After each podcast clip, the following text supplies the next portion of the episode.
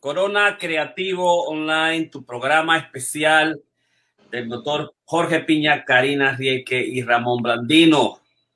El Masterclass 262, día número 2, más allá del orden, tres reglas de día, tres reglas de vida por día.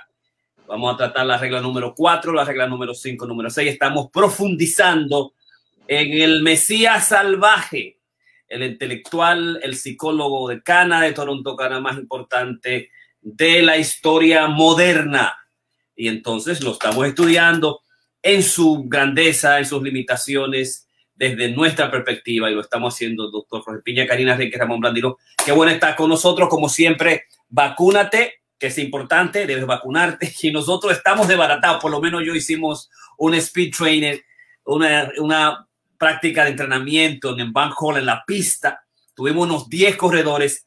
Óyeme, y yo estoy terrible, pero bajamos a 6, a 7 millas, las 400, los 400 metros. Así que ya tú sabes, estamos profundizando también en los temas, los temas los estamos profundizando. Ya cumplimos un año, tenemos un aniversario, 262 masterclass. No fue el 17, fue el 18 que hicimos la primera presentación, Karin y yo, y luego integramos a Ramón Blandino a trabajar, digamos, la salud mental, ir en contra de la pandemia, el coronavirus, eh, el amor, los problemas de salud mental y los problemas también de obesidad. Así que bueno que están con nosotros. ¿Cómo está todo, Ramón? Dime, cuéntame. Bueno, feliz de este primer año de Corona Creativo, de, dándote las gracias a ti Karina que me permitieron llegar a, esa gran audiencia que tenemos y poder traer nuestro granito de arena para ayudar a estas personas en estos tiempos de, de corona eh, todavía. Ahí se puso su segunda vacuna y está hecho un desastre ahí arriba con fiebre, calofrío y todo lo demás. O sea, ella pensaba que yo era blandito porque me dio todo eso en mi segunda vacuna y ahora me, dice, no te vayas, digo, no te vayas, hay que trabajar. O sea que qué bueno que están con nosotros, una nueva semana, un nuevo año y aquí vamos, adelante. Perfecto, así que ¿cómo está la poeta atleta Karina Rieke? Cuéntame, poeta alemana. Yo me siento muy bien, hoy tengo así como que un frito en los huesos, así es que me tengo, me hice un buen té, ayer como tú dijiste, corrimos eh, nuestro, hicimos nuestro entrenamiento de, de, velocidad. Yo tengo por costumbre que cuando hago un entrenamiento de velocidad, al otro día yo no descanso, yo siempre me voy a correr, porque eh, yo lo que hago es una una pausa, una recuperación activa. Y eso hace, porque cada vez que yo miro a Jorge caminar hoy, subir, bajar las escaleras, me da risa, porque realmente lo hace con mucho dolor en el cuerpo.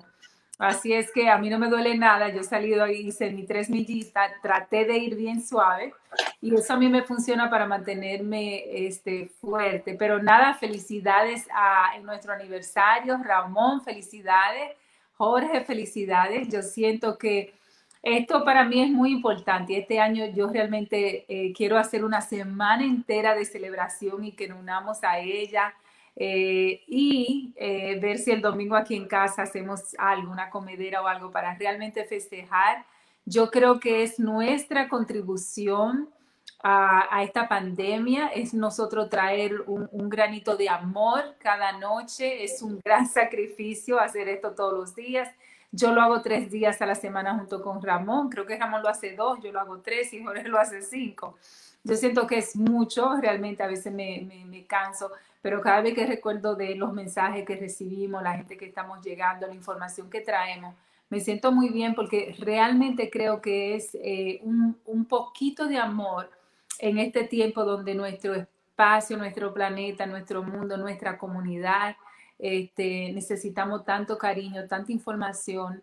Este, y yo siempre digo, eh, una gente que nosotros podamos transformar en este proceso, ya sea hacerlo reír, ya sea este, aliviarle muchas veces o normalizar eh, ese sentimiento, ese, esas ansiedades, para mí es muy importante. Así es que felicidades eh, y vamos a celebrar. Yo voy a celebrar hoy con mi té, ya que tengo así como mucho frío. Yo como, como mi Grino extensa voy a hacer mi celebración, así que ya tú sabes. Así que gracias Karina por tus palabras. Este año marca la posibilidad de que usted se comunique con nosotros, se pueden comunicar al Movimiento Internacional de Metapoesía, puede hacerlo al Instituto del Pensamiento Dominicano, puede hacerlo a través de la Universidad de para Hombres y además la Consejería Hispana de Salud Mental. Hoy el programa está enteramente patrocinado por la Universidad para Nombre. Ustedes van a ver nuestros teléfonos 347-884-3544, el correo electrónico metapoesía.com para consultas y preguntas en vivo. Lo más importante, hazlo por texto. Ahí está el texto primero, el celular y uh, durante toda la semana lo vamos a tener ahí. Ya a partir de ahora, la marca del año es que te puedes comunicar con nosotros directamente en vivo en cualquier momento. Texto primero y si resulta importante la pregunta y tú quieres que la digamos en público, la digamos en público. Así que ya tú sabes, hoy vamos a trabajar lo que son las reglas de vidas. Reglas de vidas eh, son importantes siempre, en todos los momentos. Lo que supone una moral, una, una ética una forma de ser, cómo actuar en la vida, qué hacer con las cosas, con la familia, con el amor, con las relaciones, con el mundo, cómo nos dirigimos nosotros. Y la desaparición de los rituales, Byung Chun Han ha dicho eh, sobre eh, este autor que tras un exceso de, desregulación vuelve a notarse la necesidad de rituales y de reglas fijas. Eh, no es causa no es casual que la conocida guía de Jordan B. Peterson, 12 reglas para vivir, tenga por su título una, un antídoto al caos. Originalmente, la necesidad de rituales se suscita tras experiencias traumáticas de caos. También aumenta la demanda de ritos de ciclos vitales y de ritos de paso diseñados individualmente. Los sacerdotes son sustitutos por los llamados diseñadores de rituales. Incluso los rituales han de obedecer al imperativo de autenticidad y creatividad. Pero estos nuevos rituales no son ritos en sentido auténtico. No emanan aquella fuerza simbólica que orienta la vida hacia algo superior, creando así sentido y dando orientación. Eh, donde ya no existe ningún orden superior, los rituales desaparecen y él dice que es importante pues el hecho de que como vivimos un, un mundo sin orden, sin rituales que están desapareciendo, es bueno tener reglas eh, para vivir. Y estas reglas para vivir son de las que nosotros vamos a hablar. Hoy vamos a hablar, Ramón Blandino va a presentar la regla número cuatro. Piensa que la oportunidad se reluce, eh, reluce allí donde ha renunciado a la responsabilidad. Luego va a ser Karina Rieca, Rieke con no hagas lo que aborreces. Y yo voy a continuar con la regla número seis, abandona la ideología. Así que con ustedes tenemos inmediatamente a Ramón Blandino. Ramón. Sí, gracias. Eh, este es un capítulo particularmente que no solamente me, me, llenó, me tocó, es que realmente es, ahora le estoy dando un sentido porque se aplica mucho a lo que ha sido mi, mi filosofía de vida. Yo estoy revisando, eh, estaré revisando en estos breves momentos que vamos a estar presentando el capítulo 4 que piensa que la oportunidad reluce allí donde se ha renunciado a la responsabilidad.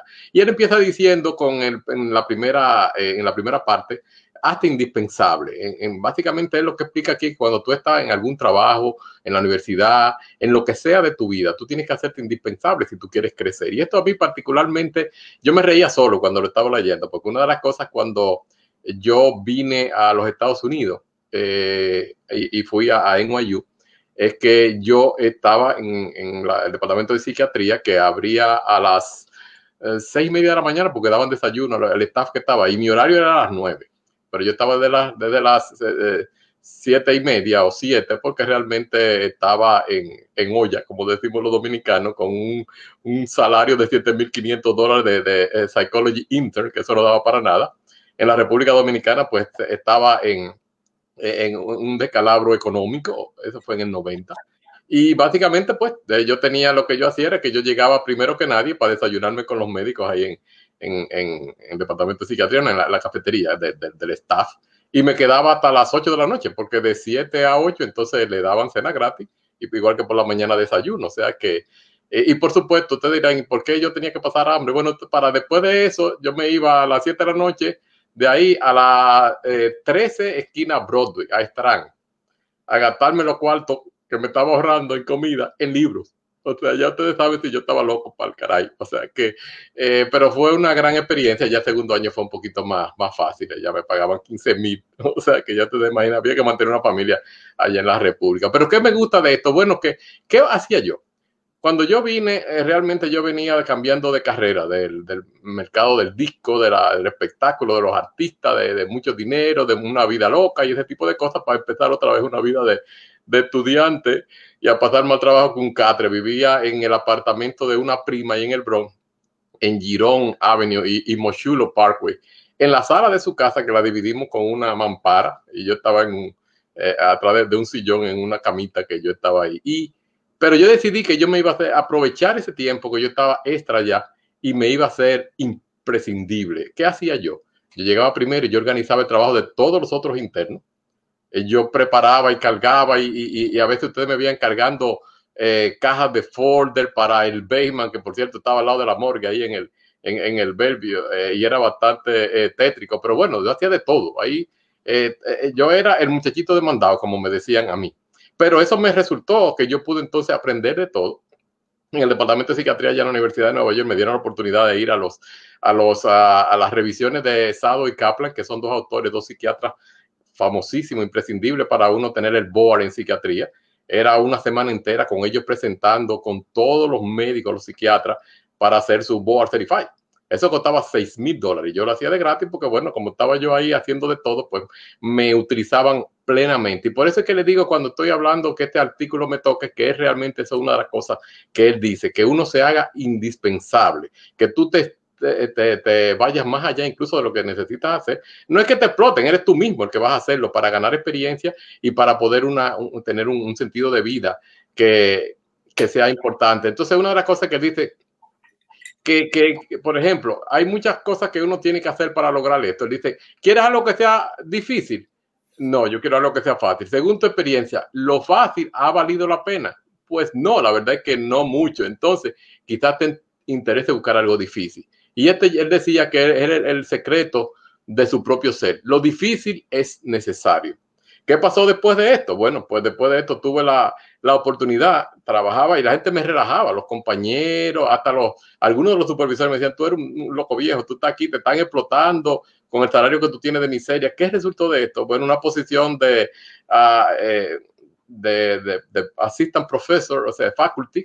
Yo era assistant en, en, términos de que estaba dando eh, seminario de cross-cultural psychology a los psiquiatras y más aún, el segundo año me pidieron que me quedara como Chief Psychology Intern. Tenía 15 estudiantes doctorales bajo mi supervisión. Y todo esto fue por hacer esto, pero no más, no, no me quedé ahí. Cuando salgo de ahí, me voy a, la agencia que, que Jorge tuvo, el, el eh, juntos, que se llamaba en ese entonces Higher Health Industry Resources Enterprises. Y yo empecé como Program Director en un programa de, de housing para enfermos mentales, simplemente un programita chiquito, pero yo empecé a, aprender de todo. Yo llegaba primero que el, primero y me iba, cuando el jefe se iba a las 10 de la noche, a, Rosa Gil, en ese entonces la doctora Gil, una persona muy famosa en el, en el medio, aprendí a hacer de todo. Después ya se fue a trabajar con el alcalde en la ciudad y yo me quedé ahí y yo fui escalando las posiciones, aprendiendo todo, aprendí a hacer boya, aprendí todo. O sea, lo que yo hacía desde limpiar hasta hacer boya. Y llegué a ser eh, su director ejecutivo de esa agencia, a crear la primera clínica que tuvimos de salud mental. Eh, en ese entonces se llamaba Oasis, después le cambiamos el nombre porque se confundía y se llamaba entonces Vida y todavía existe, ya no debajo de, de Life, que se fue el nuevo, nuevo nombre de, de Hire, sino de Urban Health Plan, es donde estoy trabajando ahora nuevamente como supervisor y, terapista y todo lo demás, porque no me interesa ya la parte de, de administración, quiero estar como en contacto con, los pacientes y supervisar, pero todo esto fue precisamente de este principio que el doctor Peterson presenta que, que hace imprescindible. Y eso no solamente es en eso, eso también se hace con, con las mujeres. O sea, en, mis relaciones eh, eh, eh, sentimentales, pues yo me hacía imprescindible. O sea, que yo estaba, que a mí no me podía votar, porque yo estaba necesario ahí todo el tiempo. Y yo pienso que esto me, me aplica muchísimo a, a, a mi sentido de, de, mi vida. Y entonces, pues ahora encuentro a alguien que lo está definiendo. claramente en, en, este capítulo. Yo le digo que yo me reía solo leyendo. Él empieza el capítulo con una pintura muy, muy muy eh, representativa, que es el Atlas. No sé si ustedes lo han visto, yo no, no puedo poner aquí porque no lo tengo en cámara. Es el, tienen, si Jorge, si tú la puedes ver, eh, es el, Atlas, que es el tipo que está cargando la bola del mundo en sus espaldas. O sea que es una manera como de decir que uno muchas veces se echa esto al mundo entero a sus espaldas Eh, ahí Jorge, la, muévela un poquito. Oh, ok. Ese, ustedes pueden ver, ese es Atlas, con el mundo entero a sus espaldas. Una figura muy mitológica, pero muy eh, significativa en términos de, su presentación. Y esta es de las cosas que uno muchas veces dice, tú te tiras así el mundo, pero él fue capaz de, él solito, tirarse el, mundo eh, a, sus espaldas y lograr todo esto. Es el mismo caso del mismo, del mismo Peterson, o sea que en eso tenemos en común, que realmente nos hemos extendido mucho más allá y este es un capítulo que de arriba abajo me pegó, mm, pero profundo, porque entonces la, segunda parte, que es la responsabilidad y el significado. Él habla aquí, ya trae eh, muchísimo de, mitología, de religiones comparadas. Él está hablando aquí que la, eh, la idea de que la vida es sufrimiento es un lugar común, casi universal en el pensamiento religioso. O sea, en casi en todas las religiones existe eso. Él habla que, por ejemplo, la palabra hindú eh, del sánscrito, duk, Dukha, que significa como un agujero en, una piedra. Es básicamente como el punto muerto, está en el centro. Esta es eh, el, concepto básicamente dentro del budismo, que existen las cuatro nobles verdades, es parte de este concepto. Y es que eh, esta es la palabra que define sufrimiento. Y es una de las, de las cuatro eh, eh, nobles verdades del budismo, que, siempre habla el, el, Dalai Lama y muchos de esos grandes maestros. Entonces, él dice que básicamente esto es parte de nuestra vida, o sea, tenemos que entender, y no solamente en estas religiones hinduistas y, budistas, la tenemos en, todas las religiones. El, el, concepto, digamos, de sufrimiento es algo que es inherente a la vida, no podemos escapar de él si estamos vivos. En el momento que dejamos de sufrir, ya estamos muertos. y claro, esto es como estaba hablando Karina del uso del estrés. Es una de las maneras que nosotros podemos tener para nosotros mm, poder movernos en la vida. O sea que eh, eh, uno busca salir del sufrimiento, uno busca salir de esto y esto es lo que nos hace crecer en, la vida. Entonces, pues existen también, él habla mucho de, por ejemplo, el término griego amartía, que se traduce como pecado, que es un, en el contexto de la, digamos, de, del, catolicismo, del cristianismo, es, muchos de los, estamos hablando realmente aquí del punto de vista de los errores que uno puede eh, tener al interactuar con el mundo. No estamos hablando necesariamente de los, de los pecados capitales de que habla la Biblia, no estamos hablando, recuerden que él es una persona que utiliza muchas eh, eh, mitología, mucha psicología, mucha historia de la religión y ese tipo de cosas.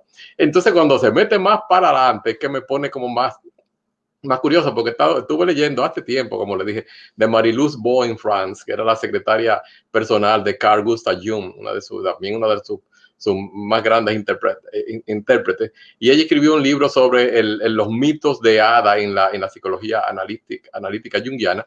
Y ella estaba hablando de cómo los mitos básicamente eh, tienen, y los cuentos de hadas sobre todo, tienen un gran valor simbólico. Entonces está hablando aquí eh, de, por ejemplo, el caso de Peter Pan como ustedes conocerán, ese es el niño que no quería crecer. El, Peter Pan es todo una mitología en la cual nosotros vemos muchos de nuestros pacientes y que realmente encarna esa, esa situación en que muchos de nosotros estamos pasando. Peter Pan se niega a crecer, pero realmente él, quizás el, el personaje más interesante de aquí no es él, es el capitán Garfio, que es rey tirano, en, arquetípicamente hablando, es, la patología del orden, es un parásito, un déspota que está aterrorizado por la muerte. Sus razones, por ejemplo, sus razones él las tiene porque la muerte acosa a Garfio eh, eh, y, lo está acosando en la manera de un, de un cocodrilo, que el cocodrilo que le comió precisamente esa mano que él tiene el, el, gancho.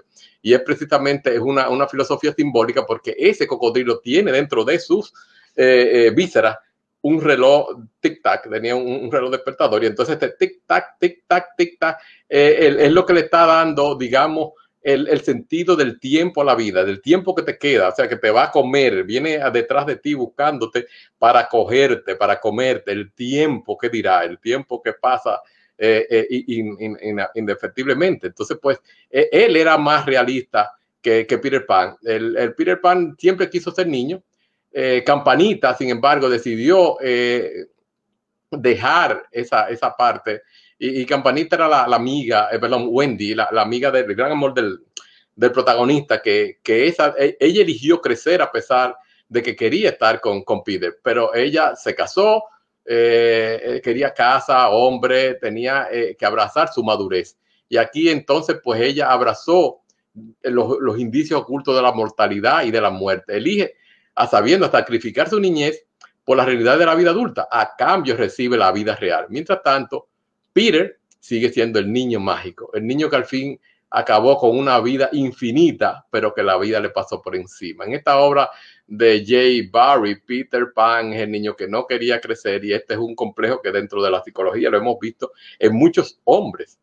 El hombre que no quiere crecer. Y esta es una de las cosas que precisamente en la Universidad para Hombres que Jorge eh, lleva aquí, lo vemos a diario, el problema de, los hombres que no, que no quieren crecer, quieren ser niños. Y ustedes lo ven que son hombres de 40, 50, 60 años y que siguen viviendo una vida como si fuera un niño, no asumen esa, esa responsabilidad, no quieren crecer. Entonces, pues, eh, más adelante, él, sigue hablando de la historia de, Abraham. Entonces, él entra en la parte, digamos, eh, porque él entra mucho en la parte de la, de la religión, el Antiguo Testamento, el Nuevo Testamento, y él decía que esta era la situación prácticamente eh, similar. Abraham estuvo viviendo con su padre hasta los setenta y pico de años hasta que el Señor se le presentó y le dijo, bueno, tú tienes ya que dejar a tu padre, tienes que moverte y si tú haces esto, pues yo te voy a dar una gran nación. Eh, eh, tú vas a tener la capacidad de, de salir hacia adelante, salir, y eso, y él, ese llamado lo contestó cuando tenía 75 años, porque él bebía, e, era un guiso que él estaba ahí con los padres de él, imagínense ustedes a los 75 años, claro, e, eso es interesante, porque qué edad podían tener los, los padres, yo no, el padre de, Abraham no era Matusalén, o sea que debía tener 100 eh, años plus, pero realmente es todo, aquí lo que tenemos que ver es el simbolismo, la mitología que está alrededor de esto y aplicarnos a nuestra vida. Eh, y por eso es que yo este, este capítulo me, me hace tanto sentido y quisiera que ustedes así puedan entender lo que es lo que nos está el autor trayendo, que tiene una manera eh, magistral de ponerlo en, en, en, letras y que tú te puedas identificar como, como lo que está haciendo. El, eh, Abraham básicamente al, llamado de, de, de Dios se decide entrar empezar su vida y realmente, ¿qué pasó? Que no era una vida fácil. O sea, él tuvo que, que salir a, a, a caminar y, y, encontró 50 mil y un obstáculo. Pero eso es lo que precisamente está simbolizando el autor con ese atlas, con la bolita del mundo en, en, los, uh, en los hombros. Entonces, ¿qué, qué, qué pasa? Él, él, trasciende a todo esto y no se queda ahí. Entonces entra en la mitología egipcia. Él habla aquí, y esto es un, capítulo, una parte interesantísima, de la parte del antiguo Egipto donde Osiris, Set, Iris y Horus, que eran las deidades fundadoras del Estado eh, eh, egipcio, eh, pues él, empieza a hablar de todo esto. Para que ustedes entiendan, el Osiris era, digamos, el, creador, el dador de vida, era, se, asociaba con el Nilo, que daba vida, y era adorado como el héroe de la cultura. ¿Y qué pasó? Que realmente él era un tipo como que no tenía mucha, mucha iniciativa. Era una persona que, que estaba, era un dios, pero estaba como laid back.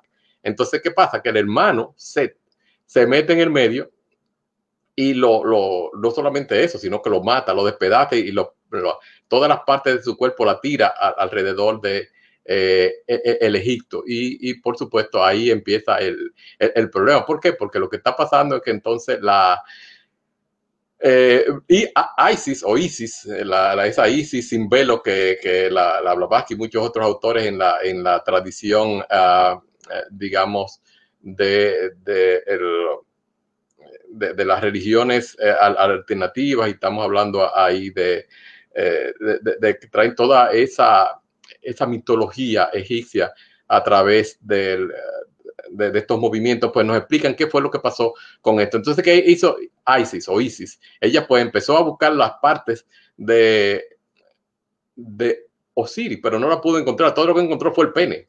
Y ella con el pene se inseminó y entonces tuvo a, a, a su hijo Horus, que es el, Horus, eh, viene de, de, orología del tiempo, es el, el hijo de Horus, y, y, este básicamente destruye a su, a su tío Set y lo manda al, al, al Averno. Y, básicamente aquí vemos toda la, digamos, la, la, mitología de lo que, de lo que uno eh, está pasando, cómo el orden eh, se, se, desmorona, pero vuelve a reconstituirse, cómo puede el, el, caos convertirse otra vez en una fuente de, de, renovación eterna si uno puede hacerlo esto, o sea, de los pedazos se, se reconstituyen y entonces podemos volver, volver a tener, eh, digamos, toda esta, eh, eh, esta creación.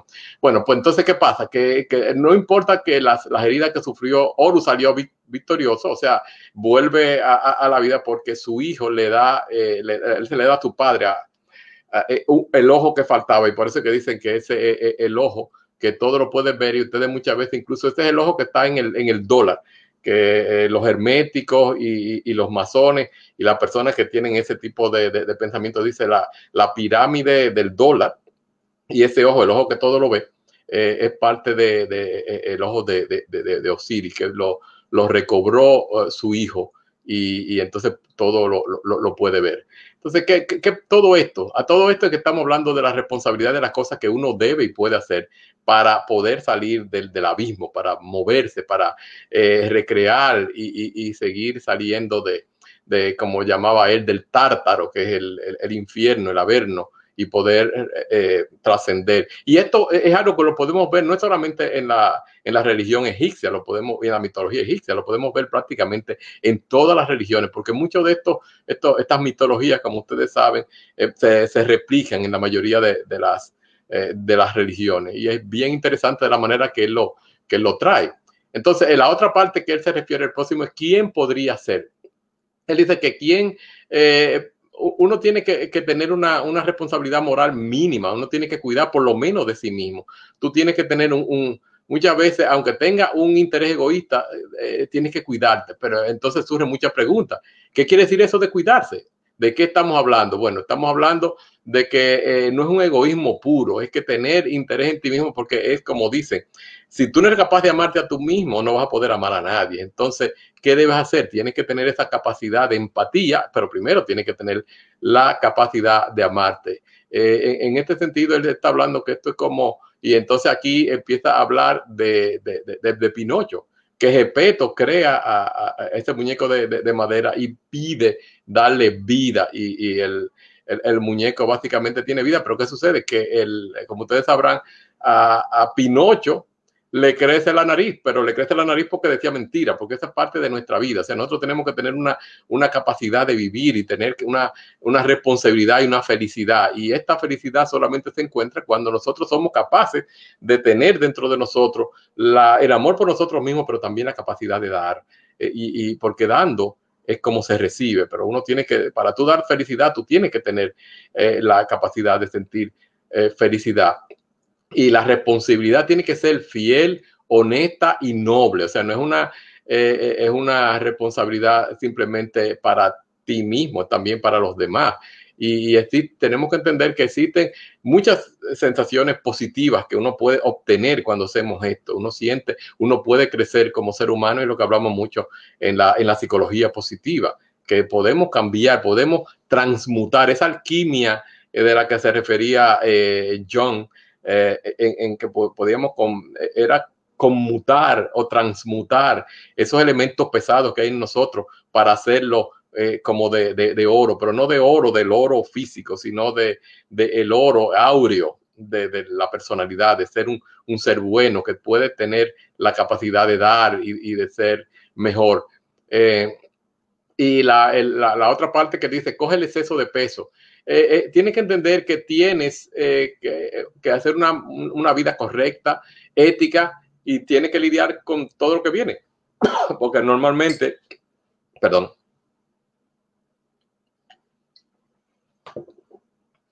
muchas veces uno quiere cogerlo suave.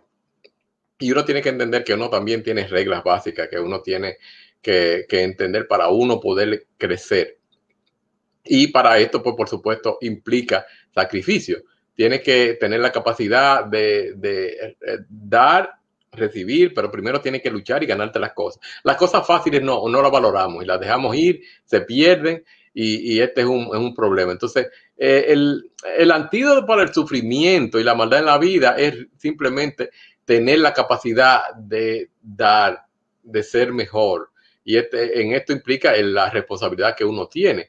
Muchísimas veces nosotros los psicólogos vemos que esto es muy, muy, muy difícil porque la gente no puede entender esto. Entonces se va a un extremo.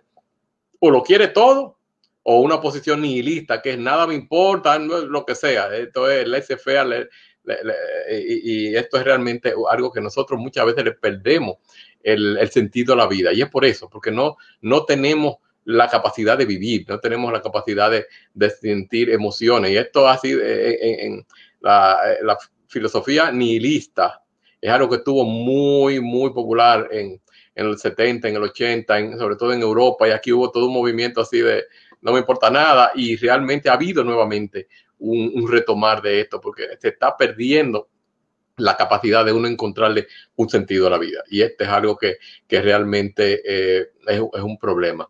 Entonces, pues básicamente él termina nuevamente con, con Abraham. Y esta parte del, del, Antiguo Testamento es algo que yo quiero retomar porque realmente la, las anécdotas que él trae aquí son muy, muy importantes. Aquí él termina diciéndole que recordando que dijo, a, a, Dios le dijo a Abraham, vete de tu tierra y de tu parentela y de la casa de tu padre a la tierra que te mostraré y haré de ti una nación grande y te bendeciré y engrandeceré tu nombre y serás bendición.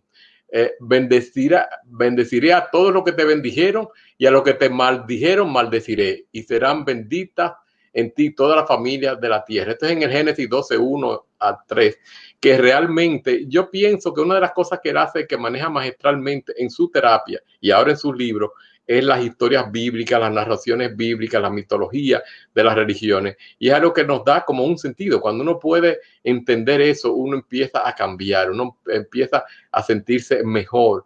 Y en esto, pues básicamente él dice que cuando uno logra hacer esto, eh, uno va a vigorizarse, lo, eh, lo débil, envidioso, lo arrogante y lo destructivo será derrotado. Y ahí es donde tú puedes tener la capacidad de vivir la vida plena que es algo que tenemos que entender porque la realidad es que distinto a Peter Pan, nosotros estamos envejeciendo y estamos creciendo y tenemos que asumir esa responsabilidad porque en la vida no, no se detiene y el devenir de la vida uno lo que tiene que envejecer con, eh, digamos, con, con gallardía, eh, uno tiene que ser capaz de entender y aceptar que estamos envejeciendo. Yo, una persona que los otros días me, leyendo este libro me puse a pensar, digo, ven acá, pero yo me siento como que yo tengo a, por día como 40, 45 años y yo la realidad es que tengo 20 más que eso y no es, eh, eh, eh, me he quedado como ahí porque es la negación, es pensar que realmente las muertes de no viven bien encima, pero por otra parte digo, bueno, ¿qué estoy haciendo? Esto que estoy aquí con ustedes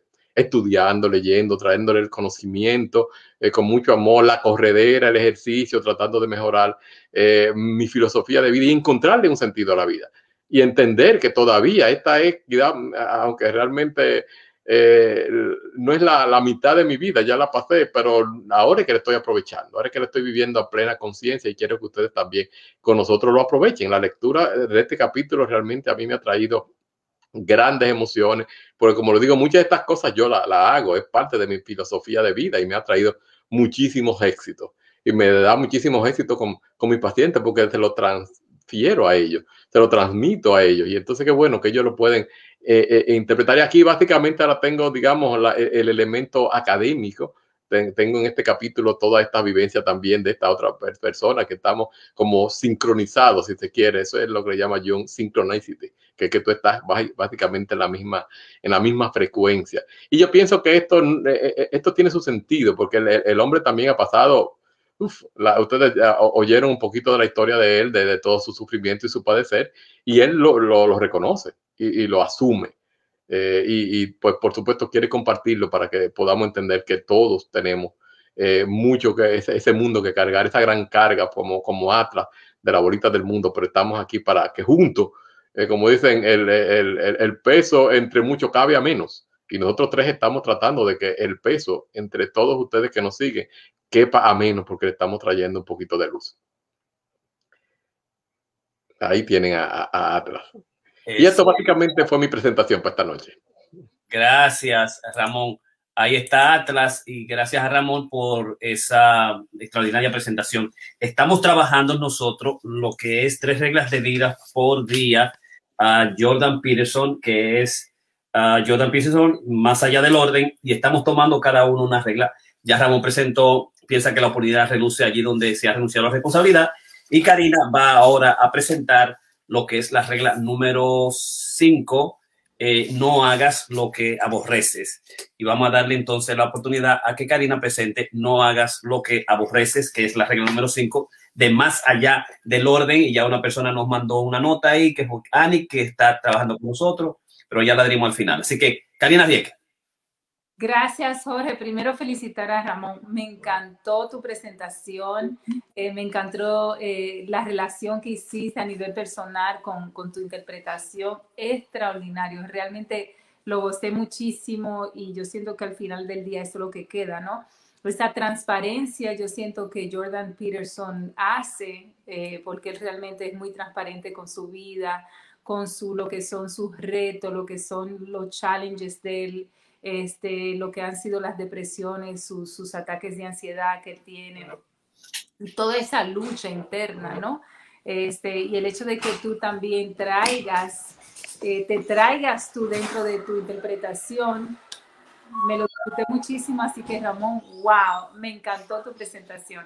Esta presentación yo se la quiero este, dedicar a, tu esposa que está malita, que está recién eh, vacunada. Eh, así es que le vamos a mandar mucho, mucho cariño eh, y que me da pena que mientras tú trabajes ella se quede solita en la casa, pero le vamos a mandar mucho amor a ella, que se lo merece, una mujer muy cariñosa. Este, así es que mucho cariño para nuestra querida, querida Aida y que se recupere pronto.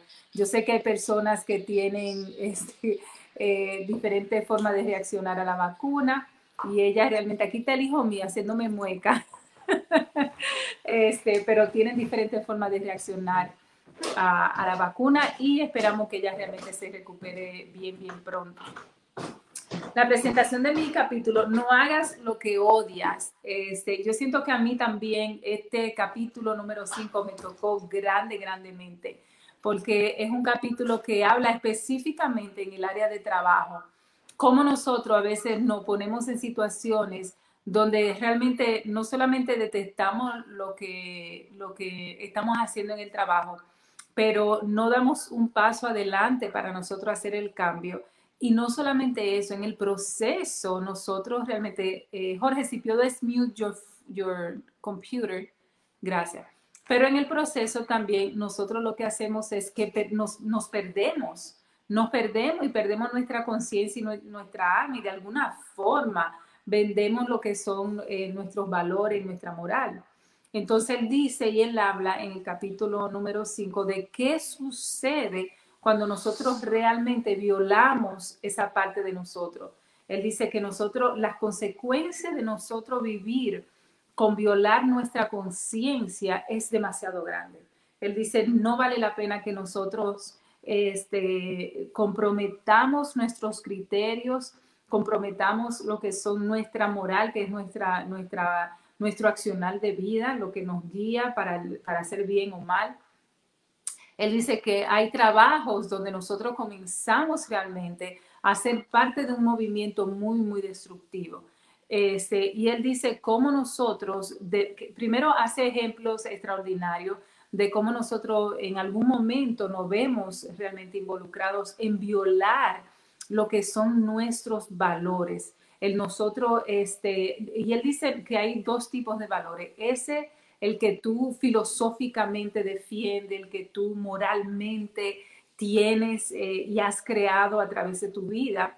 Pero entonces dice que cuando tú violas eso, que, tú, que es un accional realmente, entonces no es ya algo este, filosófico, algo teórico, él dice es algo físico realmente. Entonces, que hay que tener mucho cuidado cuando nosotros nos involucramos en ese tipo de, de accionar, porque el precio de nosotros pagar es muy, muy alto. Y a mí me dio, me, me, yo quería buscar un ejemplo que se relacionara mucho más a mí con relación a, los trabajos. Y yo recuerdo que hubo una vez, igual que Ramón, que yo tenía un trabajo donde yo tenía mucha necesidad de ese trabajo, donde yo necesitaba realmente ese trabajo. Yo estaba recién mudada en un apartamento viviendo sola este, iba ya a casi inscribirme a la universidad, estaba en ese proceso de pasar mi GED.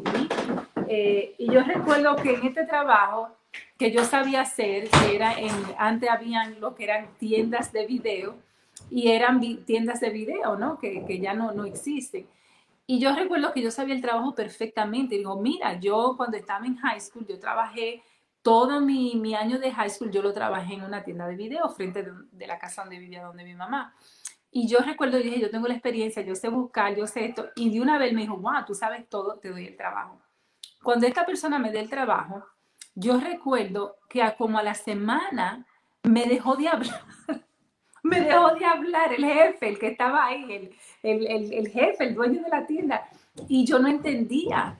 Y yo recuerdo que yo, yo me quedaba fría. Digo, yo, ¿cómo esta persona me emplea? Y de repente no me habla. Era como que yo necesitara, como que si alguien venía a buscar algo, eh, lo pedía, yo iba a buscarlo, él de una vez iba a lo buscar, como haciéndome saber que yo era deseada en el trabajo.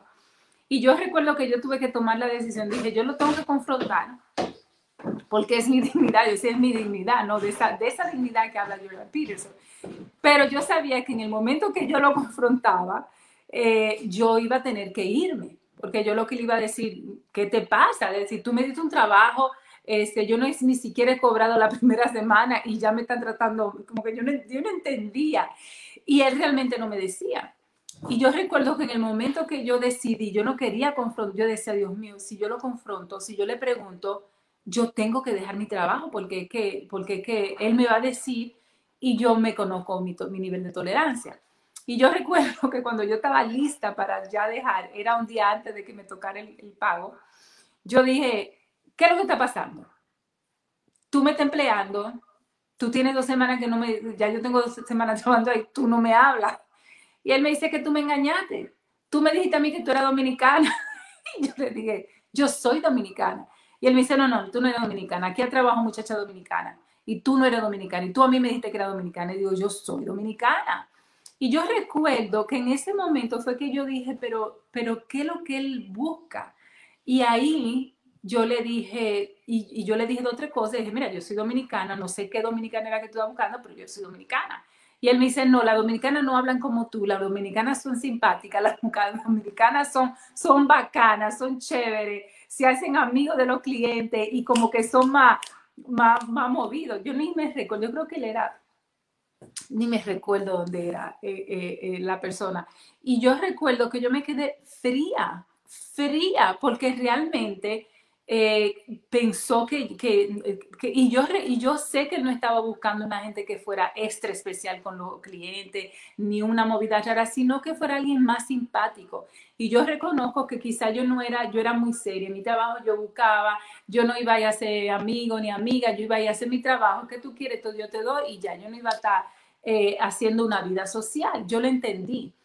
Y recuerdo que le dije, que tú quieres que yo haga? Dice, no, tú, tú decides. Y yo recuerdo que con todo coraje yo tuve que decidir, no, pero es que yo no puedo violar lo que, lo que es mi, lo que, lo que yo soy y convertirme en lo que quizá él necesite que yo sea para yo tener un trabajo.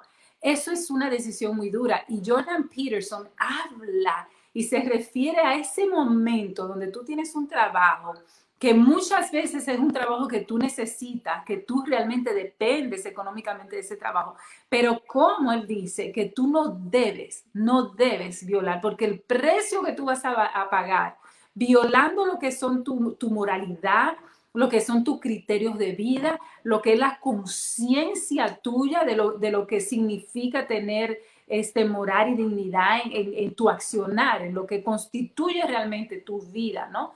Que son esas cosas que nos hacen nosotros tomar decisiones, bueno o mala, ser justo o injusto. Entonces él dice, en ese momento es que tú, que tú haces un, un, switch, él dice, que donde tú cambias totalmente. Y yo recuerdo que yo duré dos, yo me fui del trabajo, le dije, págame el dinero, yo me voy, yo no quiero tanto, no me quieran, y yo soy dominicana. Y yo recuerdo que duré dos horas llorando. Llamé a mi amiga y le dije, me acaban de, me, me sacaron del trabajo. Pero después que yo lloré por dos horas, yo, no, yo recuerdo que fueron dos horas llorando, yo me sentí feliz porque dije, yo no tengo que comprometer quién yo soy, yo no tengo que ser extra simpática, yo voy a hacer mi trabajo, yo soy una profesional, es decir, y yo lo que yo estoy buscando como, como cómo buscar, eh, qué sé yo, un trabajo. Es decir, y eso es tan importante dentro del capítulo que Jordan describe. Ahora, ¿qué pasa según él cuando tú violas esta primera regla? cuando tú decides comprometerte, cuando tú decides realmente, como dicen, vender tu alma al diablo, ¿qué sucede en ese, en ese transcurso? Yo no te podría decir, yo, no, yo siento que yo nunca lo he tenido que hacer, gracias al universo y a Dios, porque, y eso, y porque a mí no me da miedo el cambio. Entonces él dice que de alguna forma tú tienes que estar, que, estar dispuesta o dispuesto a hacer esa, esa transición, porque él dice que hay una renovación del ser cuando el ser entiende que no puede doblegarse, cuando el ser entiende de que no, no, no, van a haber sacrificios, sin duda, y él dice, tú tienes que asumir los sacrificios que conlleva ese, ese, ese cambio eh, con relación a lo que es tu transformación. Él dice, esas cosas no van a transformar. Y en efecto, él dice que hay algunos trabajos donde no solamente, por ejemplo, el ejemplo que yo di es un ejemplo propio, es un ejemplo eh, de que, donde tú te confrontas con tus propios demonios, donde tú te confrontas con, una pérdida tuya. Pero él dice, ¿qué pasa? Si en ese momento tú violas quien tú eres, tú dices, no, no, está bien, yo voy a ser más simpática, no, no, no, espérate, dame un chance, o espera, no, no, no, no, no, qué chance de que yo no sé lo que usted está buscando, yo no sé lo que usted está buscando, y no me interesa saber lo que usted está buscando. Pero él dice que cuando tú te acomodas a eso y tú dices, yo voy, yo, yo tengo que hacerlo porque no tengo otra opción, él siempre dice, tú siempre vas a tener otra opción, tú vas a tener otra opción, tú vas a tener que buscar otro trabajo, tú vas a tener que tocar otras puertas, tú vas a tener que, sufrir el miedo de que quizá no lo encuentre. Es decir, él dice que ese temor hace una transformación a nivel personal y que tú tienes que llegar a esa transformación porque si no te vas a, te vas a quedar en el conformismo. Y ese conformismo tú no puedes este, eh, debatirlo. Él dice, ese conformismo tiene un peso dentro de tu alma tan y tan grande, porque él dice, tú no solamente estás violando eh, tus concepciones, lo que, lo que te hacen a ti una persona entera, eh, tu, tu, tu, tu, respeto propio. Él dice, pero te vuelves una persona conformista. Y él dice, y va a haber un momento en la vida donde tú vas a tener que tomar decisiones que afecten a otra persona. El yo decidir, no, dame mi cheque, yo me voy, yo no soy esa dominicana que tú estás buscando y yo soy bien dominicana. Este, eh, en ese momento él dice, tú solamente estás violando tu propia concepción, tu propio moral, tu, propio, tu propia conciencia. Él dice, ahí está bien, yo decidí por mí. Pero él dice, va a llegar un momento donde esa decisión tiene que involucrar un grupo, tiene que involucrar una sociedad, tiene que involucrar niños, tiene que involucrar eh, etnicidad, tiene que involucrar otros grupos donde tú vas a tomar que tomar una decisión importante. Y él dice, entonces ahí sí. Entonces él dice que es una preparación. Él dice, tú no te puedes quedar en ese conformismo de, bueno, esto es lo que yo tengo y pensar, bueno, si no voy a pasar trabajo. Él dice, en el momento que tú tomas esa condición, la vida te va a poner en otra posición donde quizás sea hacerle daño a otra persona. Porque, porque hacerte daño a ti, cambiar tú, tú tienes que defenderte. Porque entonces tú no vas a tener la capacidad moral para defender un grupo y defender a otro. Siempre dicen, ¿no? Siempre nosotros hablamos entre los terapistas, ¿no? Hay que tenerle siempre mucho, mucho miedo cuando tú andes sola. Yo siempre he oído eso. Cuando tú andes sola y tuve un grupo de muchachos jóvenes, jóvenes en grupo, ten cuidado, porque ellos son más propensos a hacer maldad y a hacer cosas que es cuando tú lo veas solo. Entonces él dice que cuando nosotros estamos en grupo, estamos en una posición, este, estamos en un trabajo y van a llegar momentos donde a ti te van a pedir que hagas cosas malas o te van a exigir que tú te, comprometas de alguna forma este, en, en, en, lugares o en posiciones donde tú vas a tener que, que hacerle de alguna forma daño a otro o presenciar otro hacer daño, ya sea ridiculizar, ya sea maltratar, ya sea votar, ya sea humillar a otra persona. Entonces, si tú no te paras y tú dices, cuando te toque a ti, no, yo no me voy a, yo, la dignidad yo no la voy a negociar, eso no es negociable. Pero la dignidad de otro, tampoco en un momento que se te ponga en una posición igual, sí debe de ser negociable.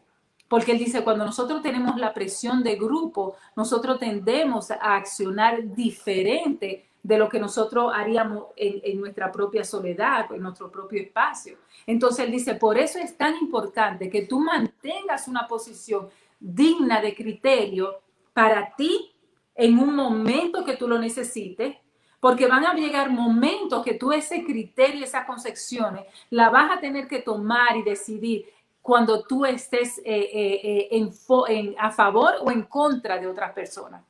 Entonces, que es simplemente un ensayo. Tú ensayas contigo, tú la, la, creas contigo, él dice, pero van a llegar posiciones donde tú vas a tener que verte confrontada, hacerle bullying a alguien porque otra gente se lo hace, hacer relajos o chistes de eso que nosotros llamamos chistes pendejos, este, que en esencia son que hay mucho bullying adentro. Y él dice, no, no, no, van a llegar posiciones de que tú vas a tener que decir que no. Pero si tú no dices que no cuando te corresponde a ti, a tu propia traición, a lo que tú te mereces o, a eso que tú has creado, esa meta, él dice, tú no vas a poder pelear en otra, en otra opción.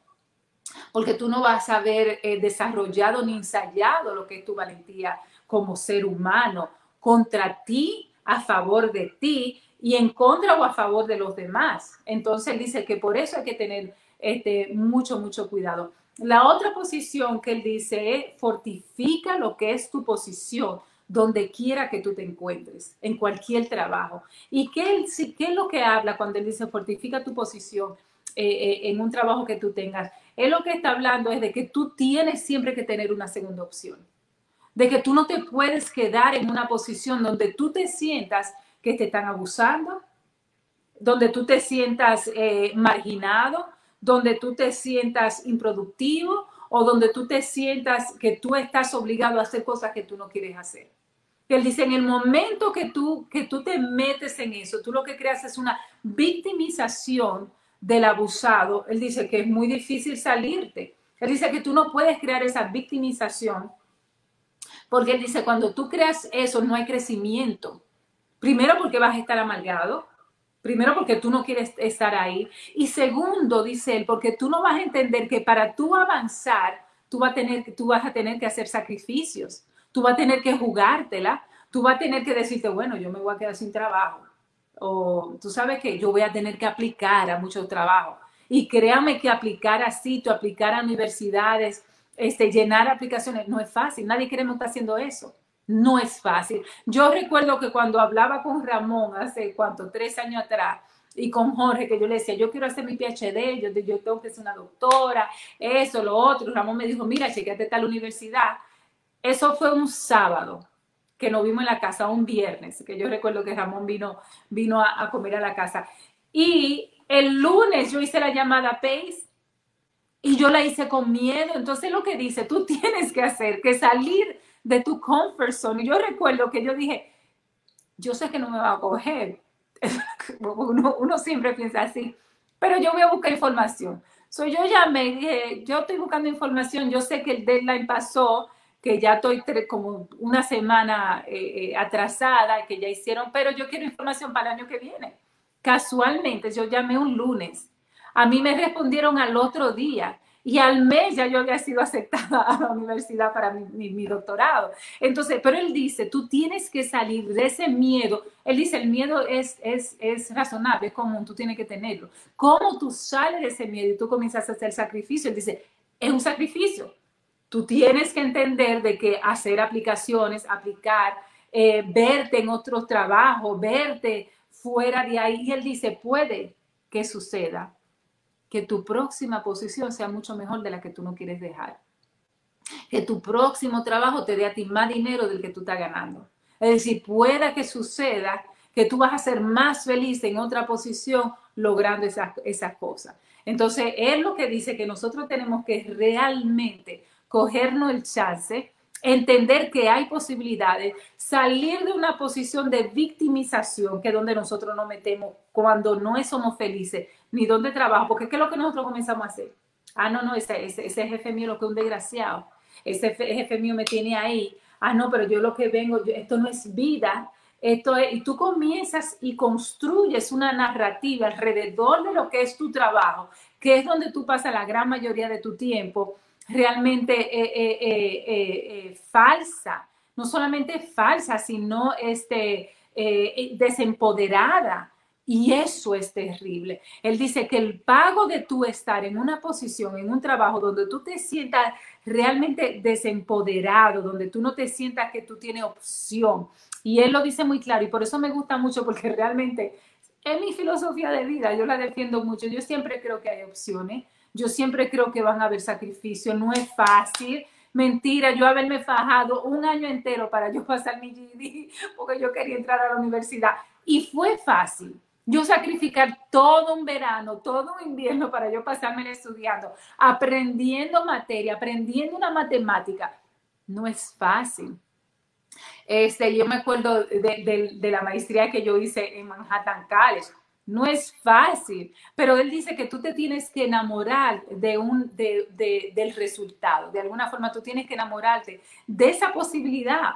Él dice, porque puede ser, puede ser que te va a ir bien. Y él dice, y las estadísticas muestran que sí, que cuando tú aplicas un trabajo, tú vas a ganar un poquito más, de que tú vas avanzando un poquito más.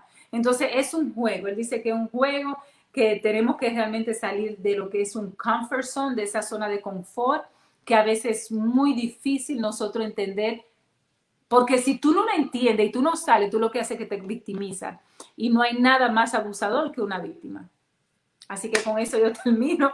Este, yo sé que son, eh, eh, son, son, son fuertes, ¿no? Pero yo creo que es una perspectiva es realmente del positivismo. Yo creo mucho en eso. Yo creo que Peterson también lo manifiesta.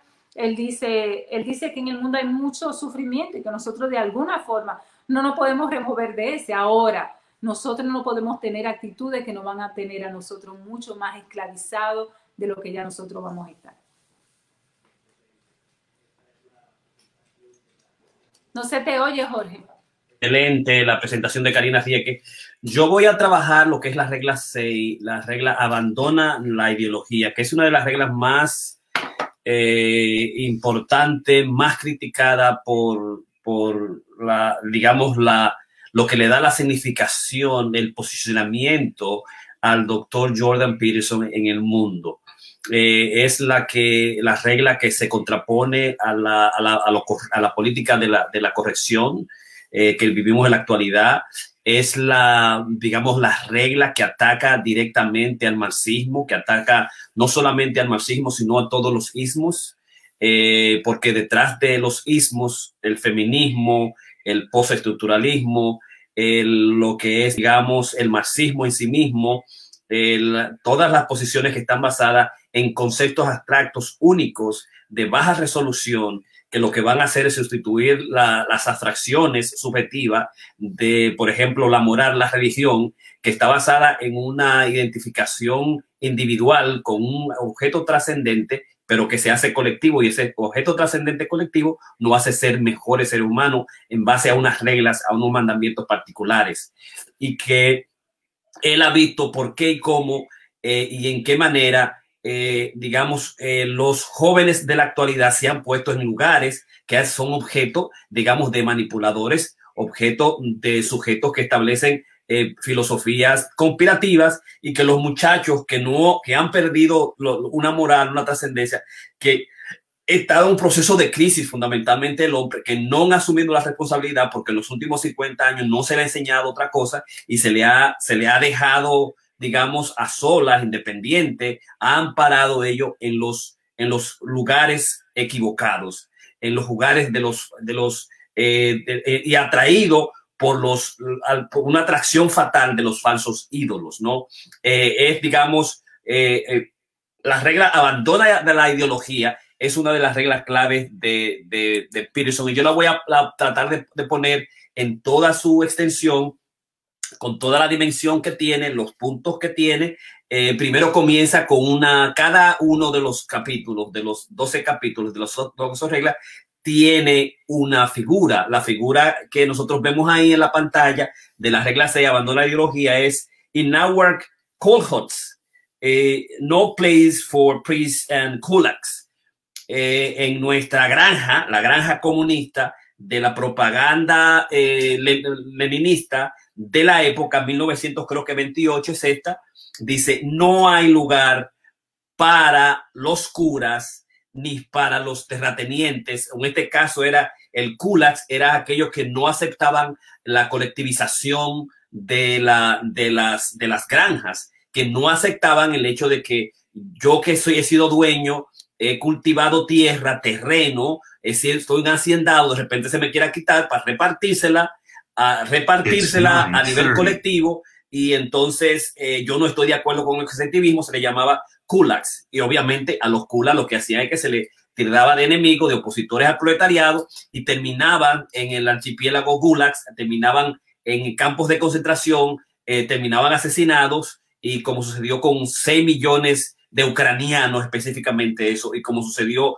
con eh, millones y millones de sujetos que están opuestos a la ideología simplemente por el hecho de decir, no, yo no creo en esto, no es posible que yo que me haya establecido, que tengo los conocimientos, de repente yo tenga que, que, que repartir mis bienes. Entonces, eh, una, una gran cantidad de la propaganda eh, de, esa época está establecida en ese tipo específicamente de, de, de propaganda. Esto es de nosotros, eh, aquí no hay curas y tú ves los curas, en otra hay los curas, como lo están matando los curas, como están matando los kulaks eh, directamente para establecer, digamos, esa sociedad ideal. Entonces, en base a lo que ha sido eh, la experiencia del siglo XX, que ha sido sangriento, él le dice, debes abandonar la ideología, o sea, ¿dónde te va a llevar la ideología? No hay la posibilidad de crear valores en uno mismo y él te va a decir, establecer por qué, eh, eh, eh, digamos, no es posible, digamos, establecer valores per se, el individuo per se y guiarse el mismo en su proceso, digamos, de descubrimiento, en su proceso de llegar a ser lo que es, en, su proceso de llegar a, buscar o ser lo, lo que él quiere ser en la vida. Entonces, él lo, esta regla número 6 lo va a establecer en cuatro partes. La primera parte es abandona eh, donde, donde no toca, o the wrong places en inglés. La, la parte dos, quizás eh, solamente esté dormido, perhaps uh, he's only sleeping.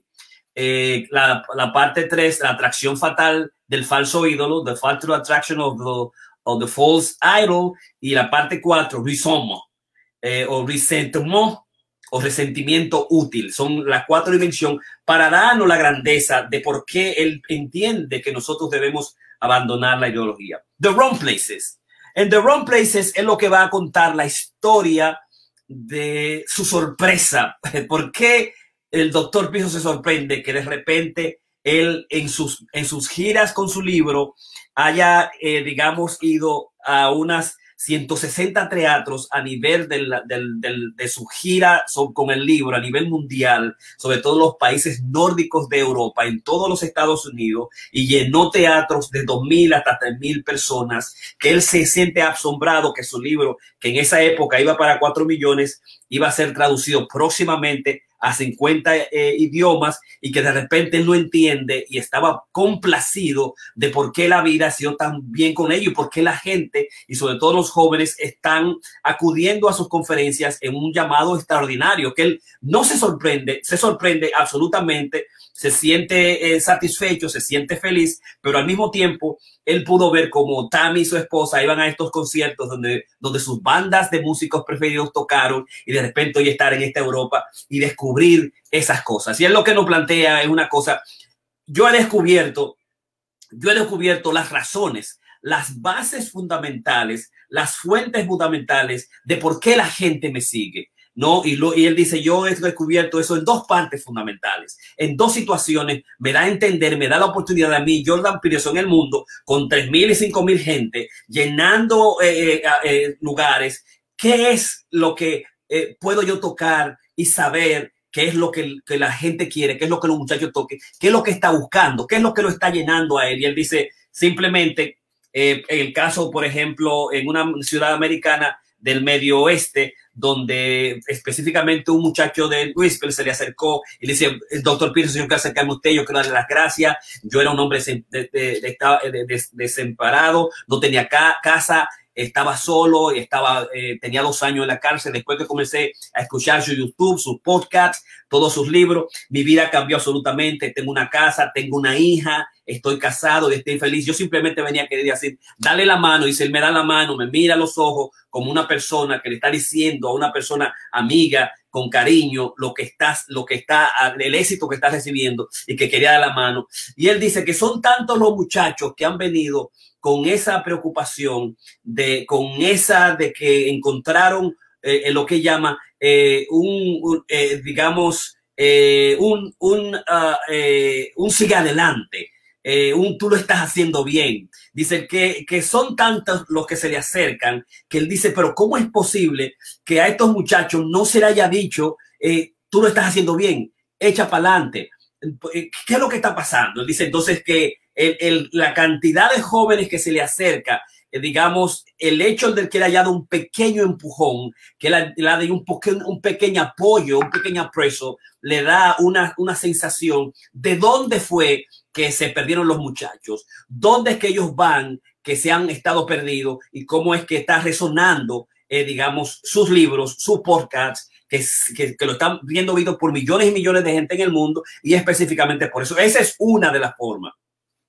La otra forma es el hecho de que cuando él está en sus conferencias, él dice que hay que aplicar una de las reglas eh, de su libro La Negra 4. Nota que la oportunidad, es, eh, la, la, regla que explicó, eh, digamos, eh, Ramón, y es el hecho que, que, hace falta responsabilidad en estos muchachos y que él simplemente lo que está diciendo, la responsabilidad como el hombre mundo sobre el hombre del Atlas, que se coge el mundo en su mano, es fuerte, pero es noble y, la, y la, la, la, cuando lo difícil es necesario. Y que simplemente lo que él está diciendo es eso. Y, y decirle, tú lo puedes hacer, la vida es sufrimiento, pero si tú tomas algo, una cosa particularmente y te hace bueno en eso y no te abandona, eh, eh, te, te, hace indispensable, tú vas a lograr lo que tú quieres. Él dice, ¿cómo es posible que en los últimos 50 años nosotros no hayamos estado, haciendo eso? Él dice, no lo estamos, hemos estado haciendo eso porque nosotros hemos creado muchachos ñoños, spoiled,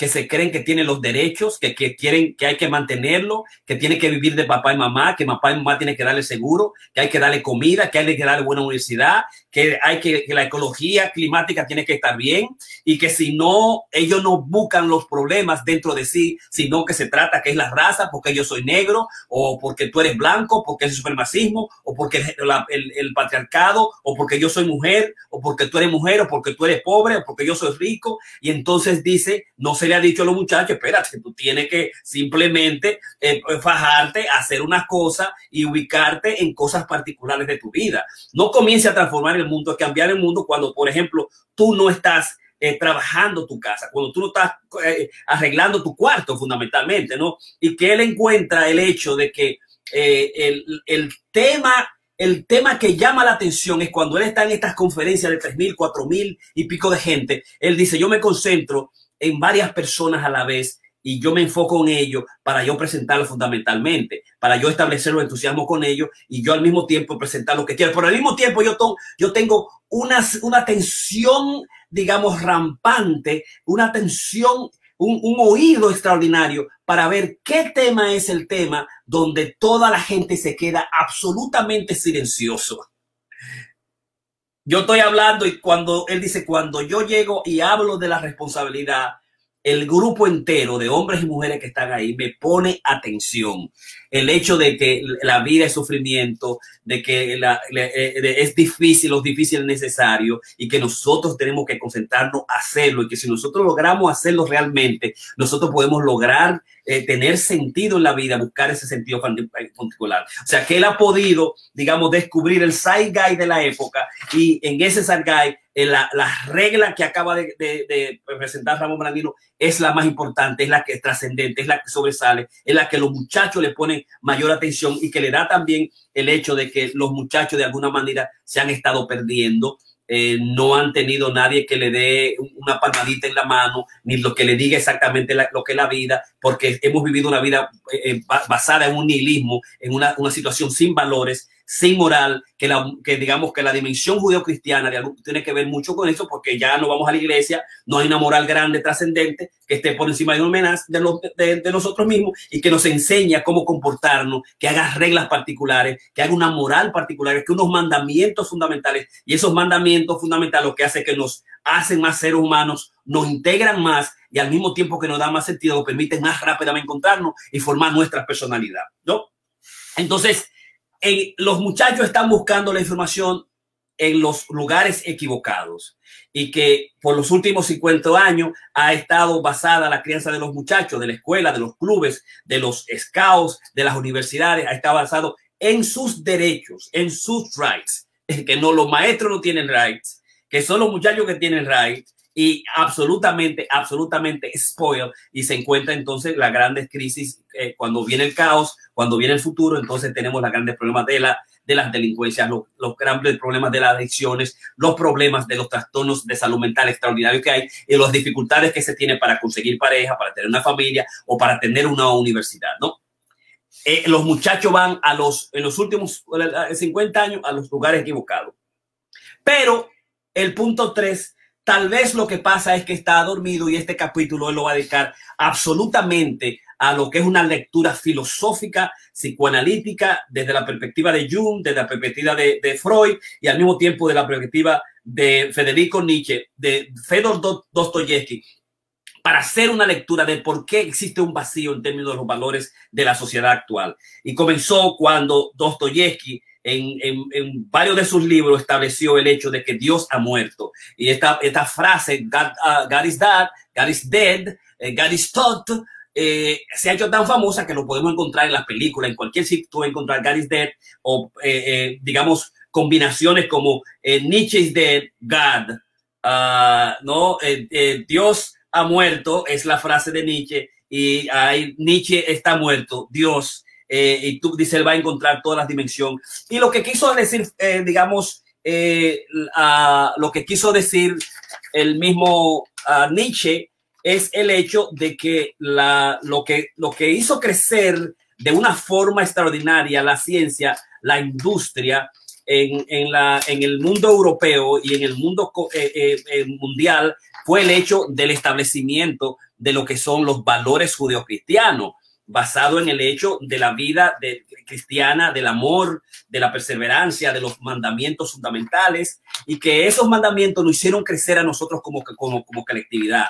Que el hecho de que existiera un Dios, existiera un trascendente y que, y que al mismo tiempo todos esa subjetividad la compartiéramos en comunión, nos hizo crecer como, como humanidad y nos dio, digamos, una unidad y un sentido particular pudo ser el budismo, como lo hizo en el mundo asiático, pudo ser, eh, digamos, el, el, el, cualquier otro tipo de religión, el hinduismo, eh, pero para nosotros la religión del, eh, judeo-cristiana fue que estableció la importancia social de lo que significa la familia, lo que significaba, digamos, la sociedad y los valores comunales hicieron que nosotros pudiéramos crecer y, y, y terminar el proceso de la barbarie. Pero con el advenimiento, digamos, de la ciencia, el advenimiento de, retomar a partir de la ilustración la realidad como lo que es conocible, lo que es objetivo, al mismo tiempo estableció de que el, individuo se creyera que podría que crear sus propios valores, que, po que podría dirigir su mundo particular sin la, el, sin la imposición de Dios, sin la imposición de los valores judeocristianos. Y por eso eh, Nietzsche dice, yo estoy viendo el hecho de que en algún momento determinado van a desaparecer los valores trascendentes que nos unen a todos en una como visión particular y va a comenzar el hombre a traer sus propios valores, va a el hombre a traer su propia filosofía, va el hombre a traer sus propias eh, eh, formas particulares de ser y lo que yo veo, dice Dostoyevsky, lo que dice Nietzsche, es que si Dios ha muerto, entonces eh, todo está permitido. Y comenzó entonces con la filosofía marxista, con Nietzsche, con, la, con el nazismo, con el social, con la, con, digamos, con la, el, el, el socialismo, eh, la nacionalsocialismo de Hitler, el marxismo y el comunismo de Nietzsche al estilo estalinista, establecieron los colectivismos porque ya nosotros, no Dios, no lo trascendente, sino nosotros los hombres que tenemos conciencia, que podemos saber lo que es justo, lo que es bueno, lo que es eh, humanamente digno para la gente, que no es que un rico se toma todo el cuarto, sino que tenemos que compartirlo y que eh, tenemos que hacerlo nosotros. Y esa es la verdad. Y nosotros somos la camarada, este, la, este la, lo que vamos a hacer y vamos a darle comida a todo el mundo y todo el mundo va a tener riqueza y todo el mundo va a tener casa. Este es el ideal y nosotros podemos hacer esa vaina sin la ayuda de Dios. Vamos a hacerlo. Y, y, lo que profetizó Nietzsche y profetizó eh, Dostoyevsky en, en los demonios, en los diablos, en la galla ciencia, en la voluntad de poder fue el hecho que no hay posibilidad, el hombre no tiene posibilidad de crear sus propios valores, de crear una colectividad como basada en la que hizo, en lo que, lo que trató, digamos, eh, nazi, la, la, Alemania nazi Hitler quería crear un superhombre, eh, un superhombre post-religioso, pro-cristiandad, que era ario, que era único, que era particular, que era el centro del universo, de la tierra, y que ese hombre era el único que podía llenar el, universo y que tenía que ser parecido a él y te, eh, a ese mismo tenía un enemigo. Entonces, dice Nietzsche y Federico, eh, eh, eh Fedor Dostoyevsky, que cuando el hombre trata de crear sus propios valores en sí mismo, y eh, falla, porque hay una dimensión que entonces Nietzsche y Freud descubren, y es que el hombre no sabe de los pensamientos que le determinan,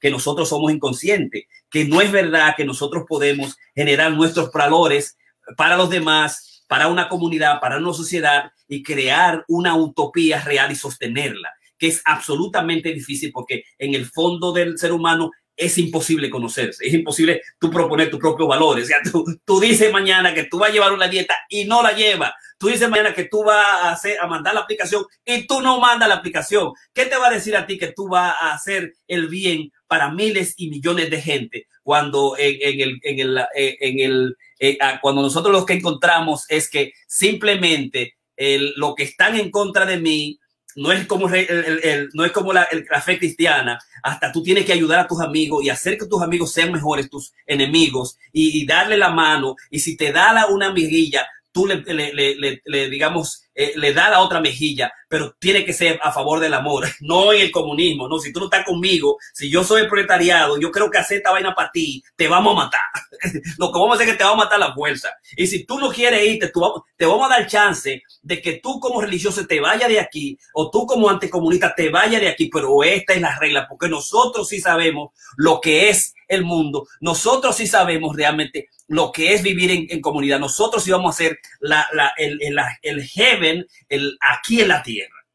Y la experiencia del siglo XX con el comunismo, la experiencia del siglo XX con el, el socialismo de la USSR, de la China comunista, eh, ha demostrado eh, absolutamente que no hay posibilidad que los seres humanos puedan establecer sus propios valores.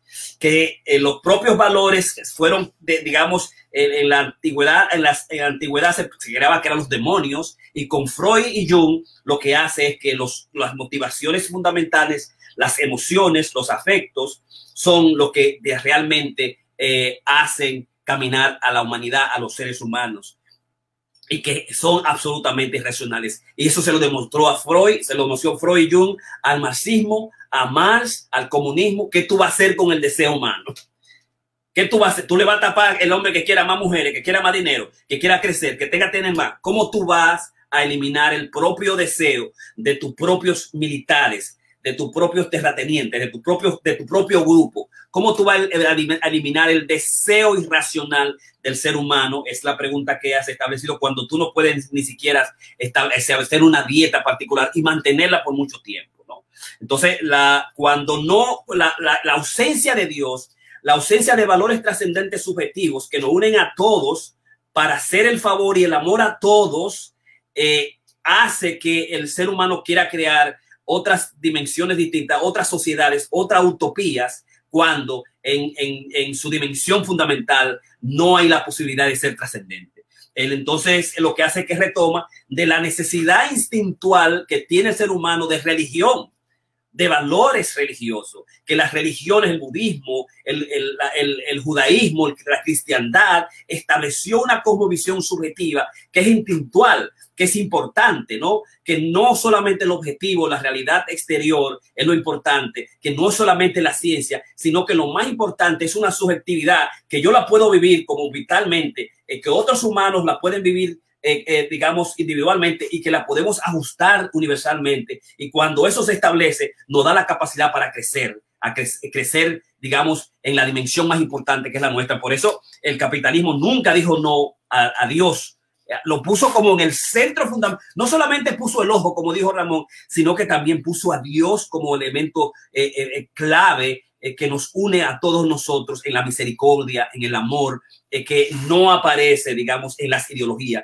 que no aparece en los ismos, cuando lo más importante es la economía, cuando lo más importante, digamos, o, es la economía, o es el poder, y ahí entonces el, ataca Derrida, ya Derrida mi maestro en la New School y ataca a Michel Foucault porque lo que hicieron es cambiar el marxismo, la dimensión de un, de un concepto como la economía, lo cambiaron para el concepto del poder y entonces a partir de un, trae una subjetividad que lo que ha hecho, digamos, también eh, poder sustituir no solamente el, el, el, obtener como foco fundamental el poder, sino también eh, concepciones como, por ejemplo, la economía, la nación, el ambiente, el patriarcado, eh, the people, nosotros, los, la, la, la, raza, los ricos, los pobres, eh, los oprimidos, los opresores. Cuando uno sabe lo difícil que significa es, digamos, alguien tener, ser pobre o la pobreza, las miles de significaciones que tiene, que no solamente están hechas por el hecho de que están eh, eh, ricos y que los ricos tienen más dinero y que deben repartir el dinero,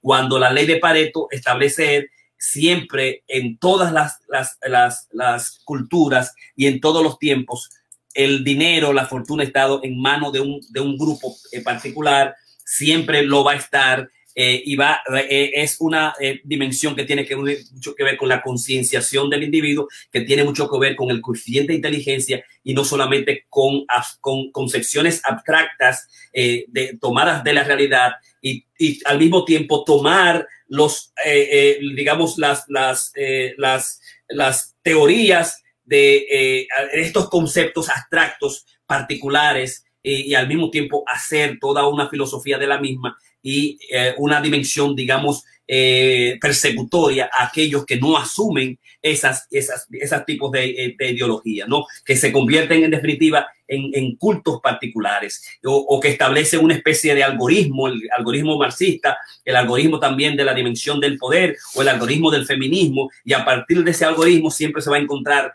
al oprimido, al pobre, al rico, al proletariado, al hombre, a la mujer, al patriarcado, cuando la realidad no es tan sencilla, es absolutamente más compleja de lo que uno, digamos, se, eh, lo, de lo que los plantean estos falsos líderes, esos falsos ídolos de la atracción fatal, como le, establece, ¿no? Eh, yo después voy a dar al final mi opinión al respecto sobre eso, pero quiero, digamos, terminar con la, con la parte de, ese es el, el caso de, es que quizás estés durmiendo, ¿no? Eh, y, eso es lo que él plantea. Nosotros tenemos que levantar a Dios, tenemos que levantar los principios judeocristianos, tenemos que volver a establecer lo que significa, digamos, esos valores eh, eh, clave.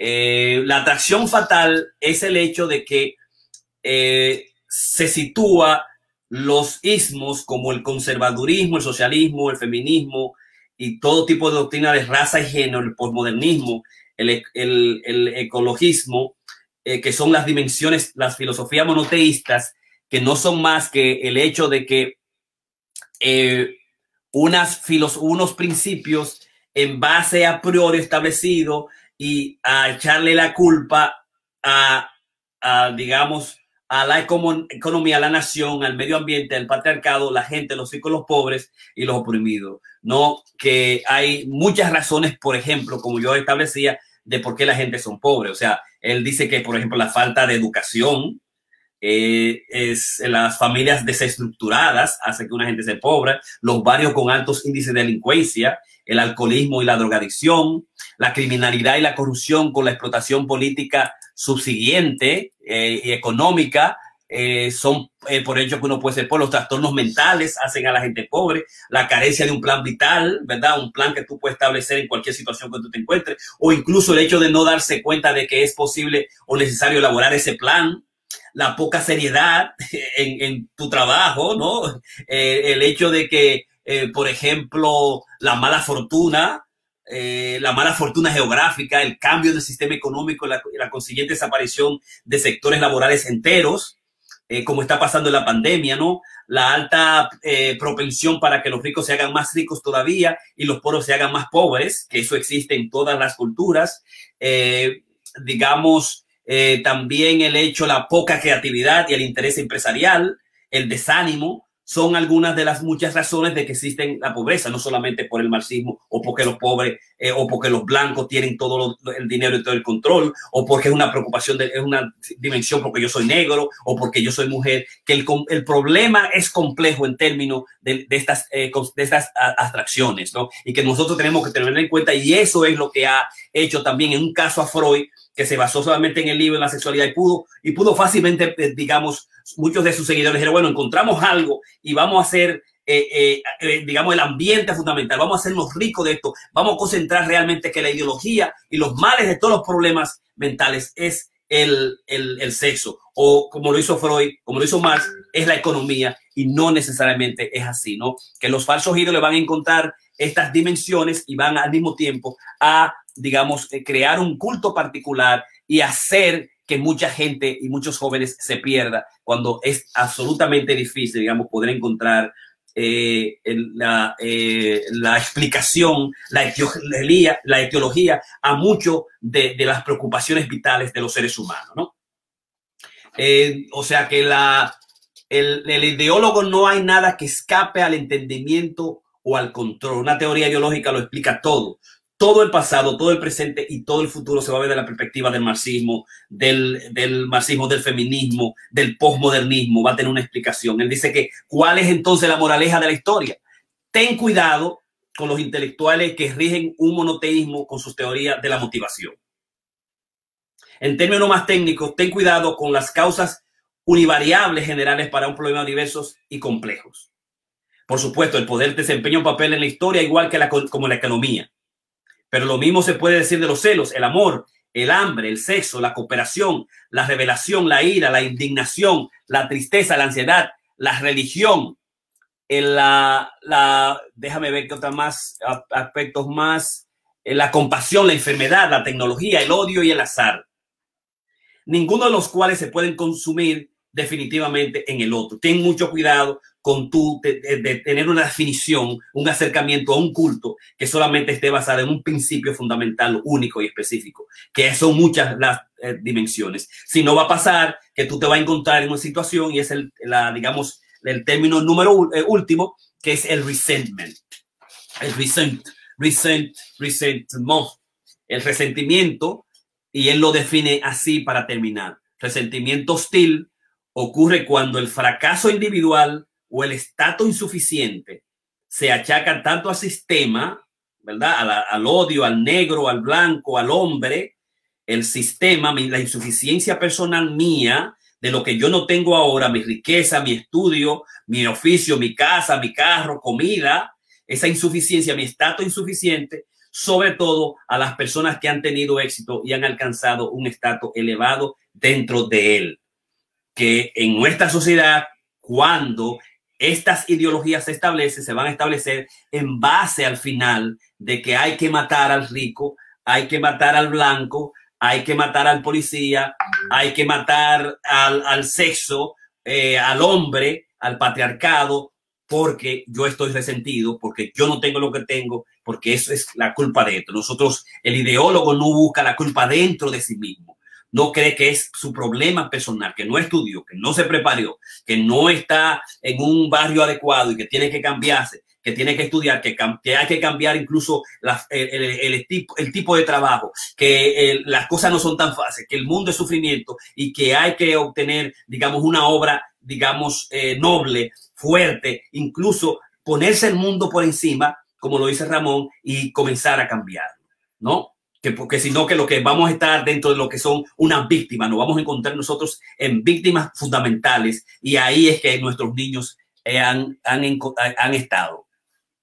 Entonces, eh, al final, él dice eh, una cosa que me parece clave, que me gustaría eh, ir terminando con eso.